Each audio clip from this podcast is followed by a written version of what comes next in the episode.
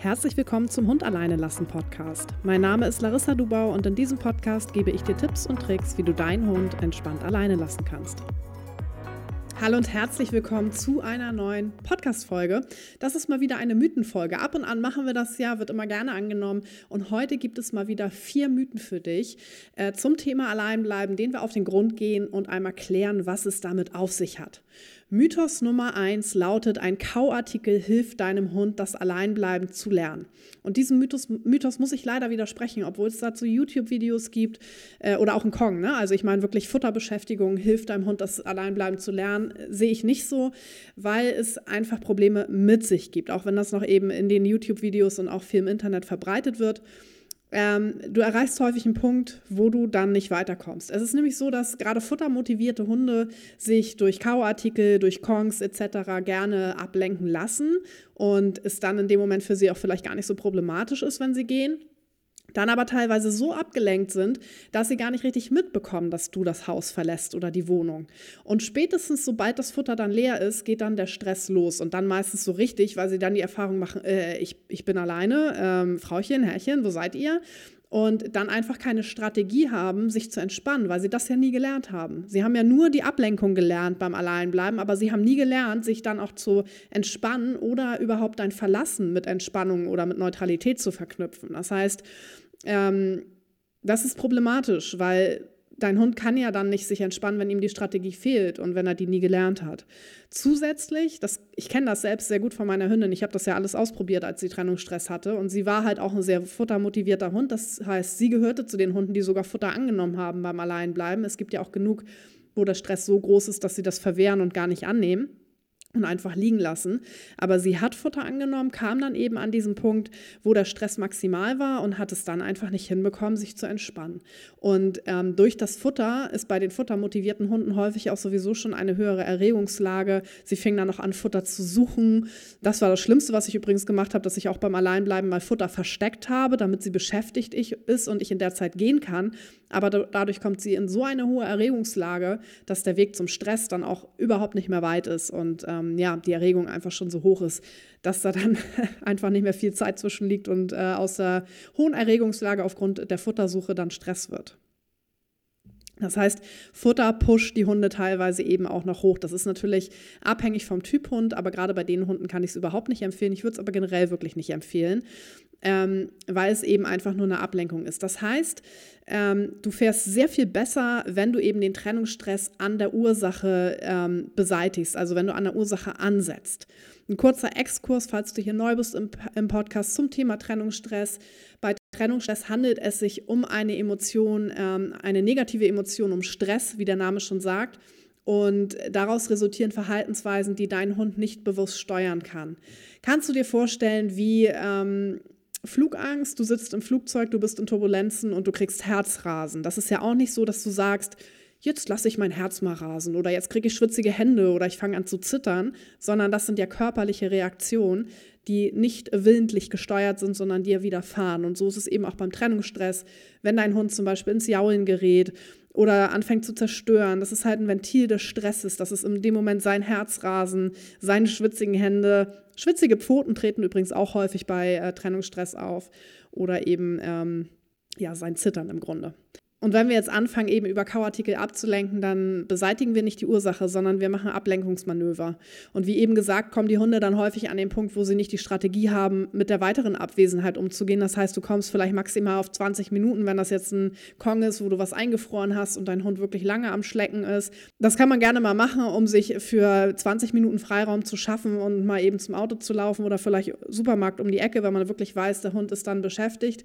Aber um wirklich nachher in den Stundenbereich zu kommen, ist es meistens nicht das Mittel der Wahl, sondern da sollten wir wirklich ähm, am Trennungsstress ansetzen und so kleinschrittig trainieren, dass dein Hund entspannt bleiben kann, wenn du aus der Haustür rausgehst. Damit kommt häufig die Frage auf, darf ich denn meinem Hund ein Kauartikel geben oder ein Kong, wenn er im Auto alleine bleiben muss? weil ich muss ja irgendwie mal was ohne Hund machen und bei angemessenen, angemessenen Temperaturen würde ich ihn dann ganz gerne im Auto alleine lassen.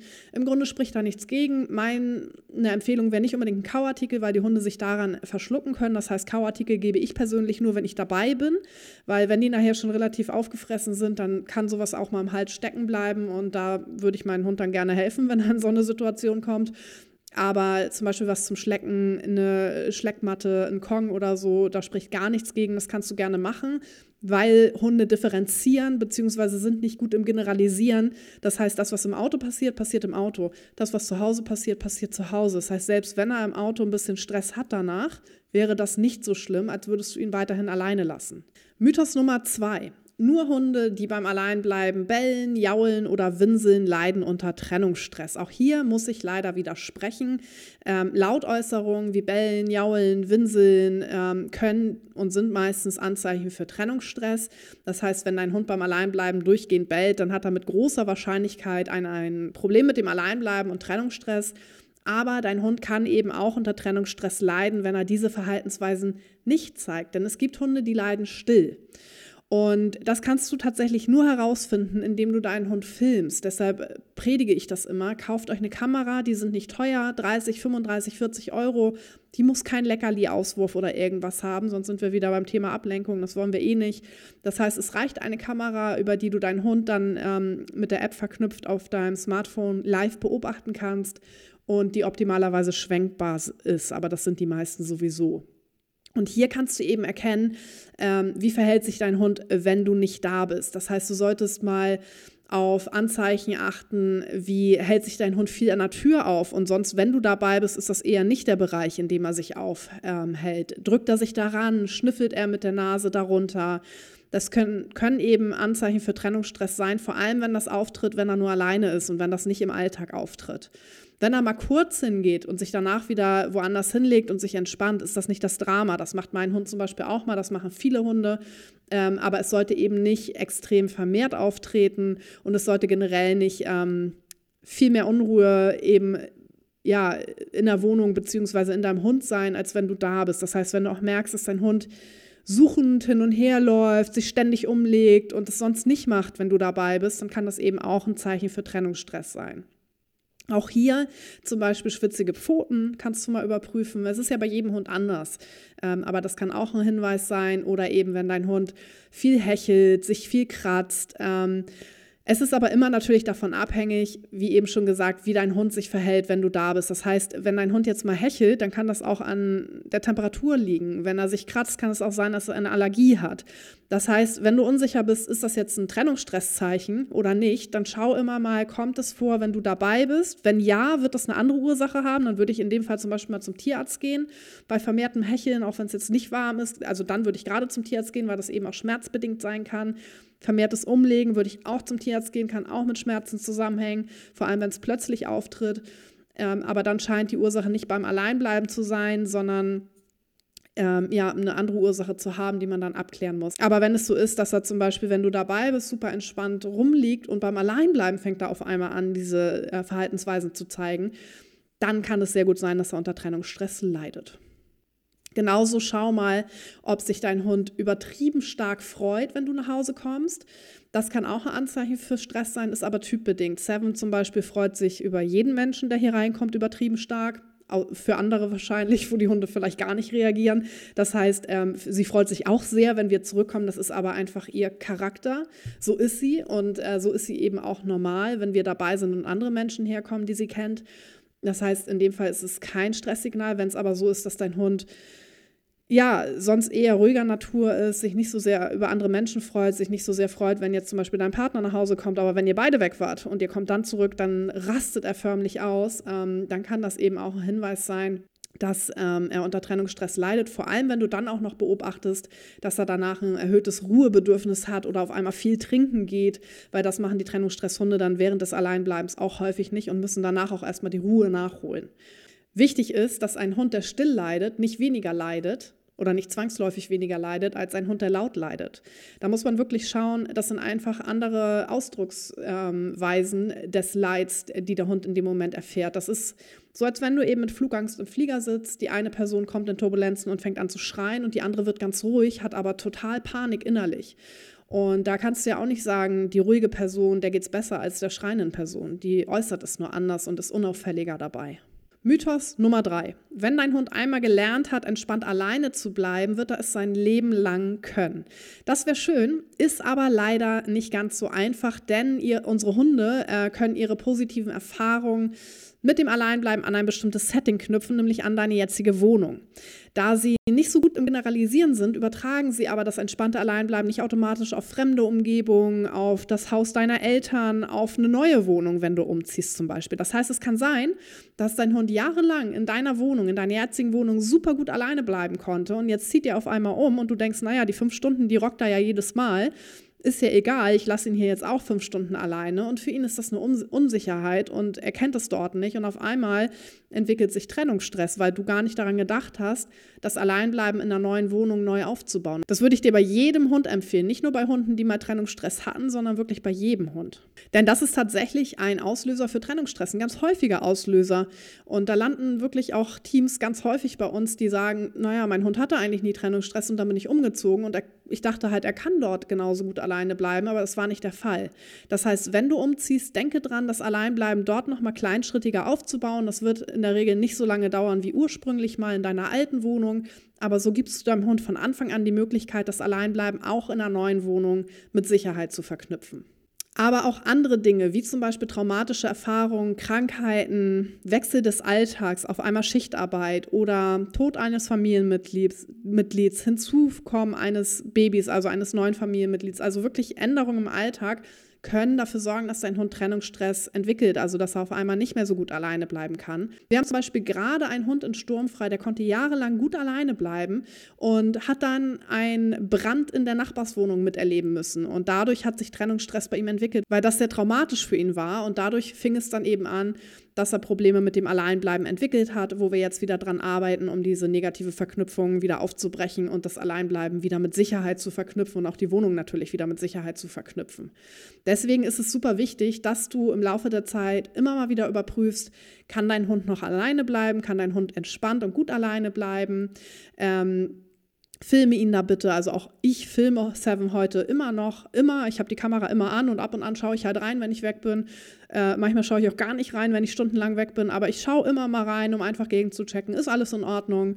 Und äh, das empfehle ich halt jedem Team. Also nicht nur Teams, die Hunde mit Trennungsstress hatten oder haben, sondern auch Teams mit ja, Hunden, die nie unter Trennungsstress litten, weil es kann sich tatsächlich im Laufe des Lebens verändern. Es kann auch sein, dass äh, Krankheiten oder Schmerzen dafür, dazu führen, dass der Hund auf einmal nicht mehr gut alleine bleiben kann. Das heißt, wirklich beobachte deinen Hund immer mal und hast, damit hast du optimalerweise einfach die Sicherheit, dass bei euch alles gut ist und dass dein Hund entspannt alleine bleiben kann.